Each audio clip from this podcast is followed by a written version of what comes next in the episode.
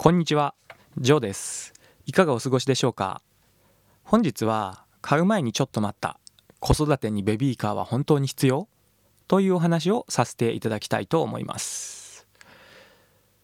えーまずベビーカーを購入しようか迷っているけどそもそもベビーカーって本当に子育てにおいて必要なのかっていうふうに考える人も少なからずいるかと思うんですね。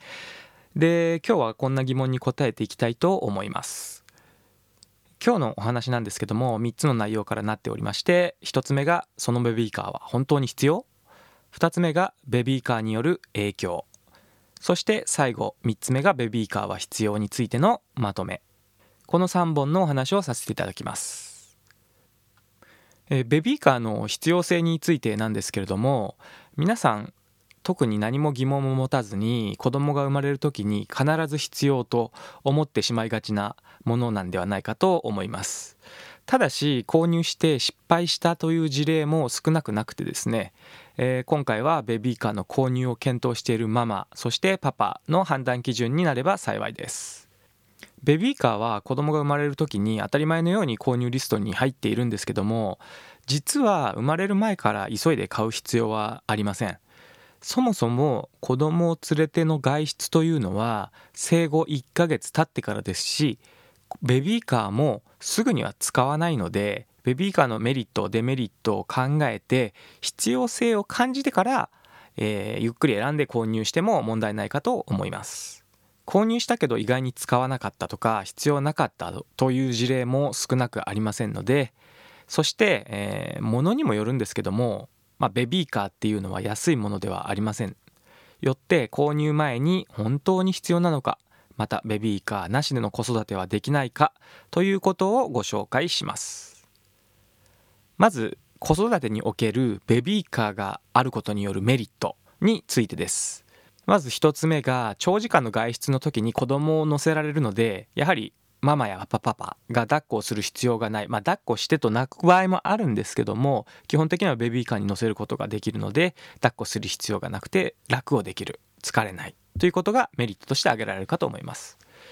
そして買い物等で荷物が増えてもベビーカーのカゴに乗せることができます。これはベビーカーの下に大体カゴというものがついているのでそこに、まあ、買い物した荷物もそうですしそれ以外の結構赤ちゃんはおむつとかミルクとかが荷物が多めになってしまいがちですのでそれを下に入れることができます。続いて子供が眠った後でもベビーカーに乗せることができてまあ要は抱っこしておく必要がない。ベビーカーの上で眠ることができるということですね。そして最後に外食時に子供をベビーカーに乗せたままにできるということもメリットに挙げられるかと思います。結構食事をね外でする場合って赤ちゃんがいるとあのまあ特に小さい赤ちゃんはですね座らせる椅子にも座れないぐらい小さい時もありますしなかなか結構ゆっくりご飯が食べられないということがあるのでベビーカーを店内に持ち込んでそのままベビーカーに乗せておけるということはメリットとして挙げられるかと思います。まあそれ以外にもメリットあるかと思うんですけどもとりあえず今パッと考え思いついたのがあこのようなことかなと思ってます。続いてデメリットの方を考えてみますと、まあ、まず考えられるのが家の中の、えー場所を取る。まあ家の中もそうですし車の中にベビーカーを置いても、え結構場所を取っちゃうんで置き場所に困るということがデメリットとして挙げられるかと思います。そして移動の時にあのベビーカーがあると階段が使えませんので、まあ、階段も含めてあのエスカレーターもそうですね。ですのでエレベーターを探したりスロープを探す必要がある、まあ、大体スロープとかを、まあ、最近はねあの設置してある場所が多いんですけれどもまあない時もたまにありますのでこういったことはデメリットかなと考えます。気合でベビーカーごと抱えているパパを時々見ますけども危険ですのでやめた方がいいかなと思います。そして、えー折りたたみが必要になるので、まあ、例えばあの電車に乗る時とかバスに乗る時とか空いてればまだいいんですけど混んでたりすると畳んで、えー乗り込む必要があってその折りたたみというのが意外に面倒。そして荷物をいっぱい持ってると特にですね折りたため折りたたみする時に荷物を肩にかけてさらに赤ちゃん抱っこして、えーベビーカーを畳まないといけないというような、えー苦労もあるかと思います。えベビーカーの必要性についてなんですけどもこれはあなたの現在の生活環境にも、えー、よると思います。車中心の生活であればベビーカーなしでもそれほど困らないということが多いんですけども歩き中心で移動は電車やバスなどの公共の交通機関が多いんであればベビーカーはあった方がいいのかなと思います。続いてベビーカーの影響について、え、考えてみたいと思います。ここまでベビーカーのメリットやデメリットを考えてきたんですけどもそれ以外にもベビーカーによる影響はいくつかあります。まず1つ目が子供がたくましくなるというものがあります。これは子供が歩けるようになってからの話になるんですけどもベビーカーがあると子供は常にベビーカーに座っていられるのであまり歩かなくなるということがあります。一方でベビーカーがない場合はママが荷物を持っていたり、えー、している時は重い荷物を持ってたら抱っこもちろんしてもらえないので子供としてはもう全く選択肢がなくて歩くしかなくなってしまって、えー、その結果子供はたくましくなります。一方で、えー、子供が外出の時に歩くしかなくなるとたくましくなるんですけども結構疲れてしまいますので例えばあのレストランに着いた時に、えー、座れる場所に着くと疲れてしまって騒いだりすることなくお行儀よくするという二次的なメリットもあります。そしてベビーカーを買ってはみたけれども子供が嫌がってしまうとか、まあ、乗せると泣いてしまうとかまあいうことがたまにあるんですね。ですので買ってはみたけれど結局あまり使わなかったというようなケースもあります。よってできることであれば購入前にレンタルしてみたり友達が持っているんであればそのベビーカーに試し乗りをさせてもらうなどしてみてから購入した方がいいのかなと思います。